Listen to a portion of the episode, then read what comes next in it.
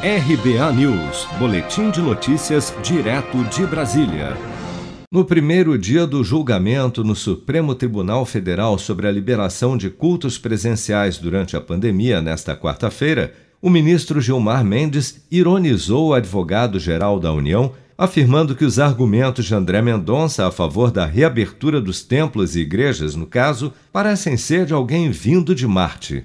Não posso deixar de fazer um breve registro eh, em relação à fala do advogado-geral da União.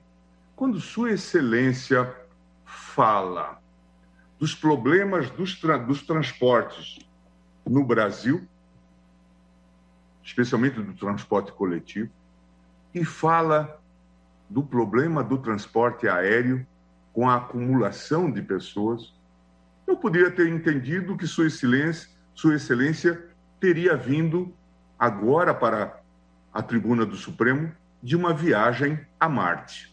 Mais cedo, ao defender a liberação de atividades religiosas presenciais, André Mendonça argumentou que, como as viagens aéreas e de ônibus estão permitidas, as igrejas e templos também poderiam reabrir. Como estão nossos ônibus, nossos trens, nosso transporte aéreo? Nossas secretárias do lar continuam passando uma, uma hora e meia, duas horas, em ônibus, trens e metrôs superlotados para estarem nos servindo em nossos lares. Hoje nós vamos pegar um avião, tomamos cautela ao entrar no aeroporto, na fila do saguão do aeroporto, mantemos distanciamento e sentamos como uma lata de sardinha, um colado no outro dentro dos aviões. Foram impedidas reuniões presenciais de trabalho. Os governadores fecharam os sindicatos para suas reuniões, fecharam as associações, fecharam-se partidos políticos. Por que somente as igrejas? Por que essa discriminação? Mas para Gilmar Mendes, tais argumentos são um delírio de quem, na sua visão, nada teria proposto para o combate da pandemia enquanto foi ministro da Justiça, cargo ocupado por André Mendonça até o final do mês passado. Verifiquei que ele era ministro da Justiça até recentemente e que tinha responsabilidades institucionais, inclusive de propor medidas.